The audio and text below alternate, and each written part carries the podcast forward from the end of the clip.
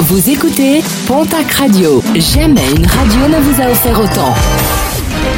L'information locale à 9h, c'est sur Pontac Radio.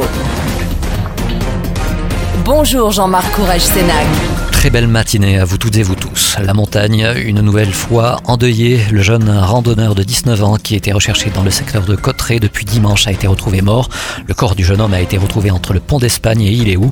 Selon les premières constatations, il aurait effectué une chute importante. C'est un berger qui a fait la macabre découverte dans une zone difficile d'accès.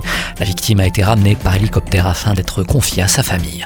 Le bilan des fêtes de Bayonne a été présenté hier. Près d'un million deux cent mille personnes ont participé au festival en rouge et blanc. À noter l'interpellation de deux hommes pour un viol en réunion commis dans un appartement. Plusieurs actes de violence ont également été déplorés, dont un coup de couteau. 11 plaintes pour piqûres sauvages ont également été déposées. Un nouveau feu de forêt déploré dans les Landes. Hier, une trentaine d'hectares sont partis en fumée sur la commune de la Luc. Plusieurs habitations ont été évacuées préventivement. 2000 passagers de TER et TGV ont été retenus en garde d'axe dans l'attente d'une prise en charge. Et dans un contexte de pic de chaleur et de sécheresse, la préfecture des Landes a décidé de repasser le niveau de vigilance au feu de forêt d'orange à rouge. Les activités sportives et ludiques comme marcher ou courir sont désormais interdites en forêt. Les pistes cyclables restent toutefois toujours accessible avant 14h. Nouvel échec, celui des discussions entre les salariés de Pommier à Bagnères de Bigorre et leur direction. Une deuxième réunion était organisée hier en fin d'après-midi du côté de la préfecture des Hautes-Pyrénées à Tarbes. Aucun accord n'a pu être trouvé.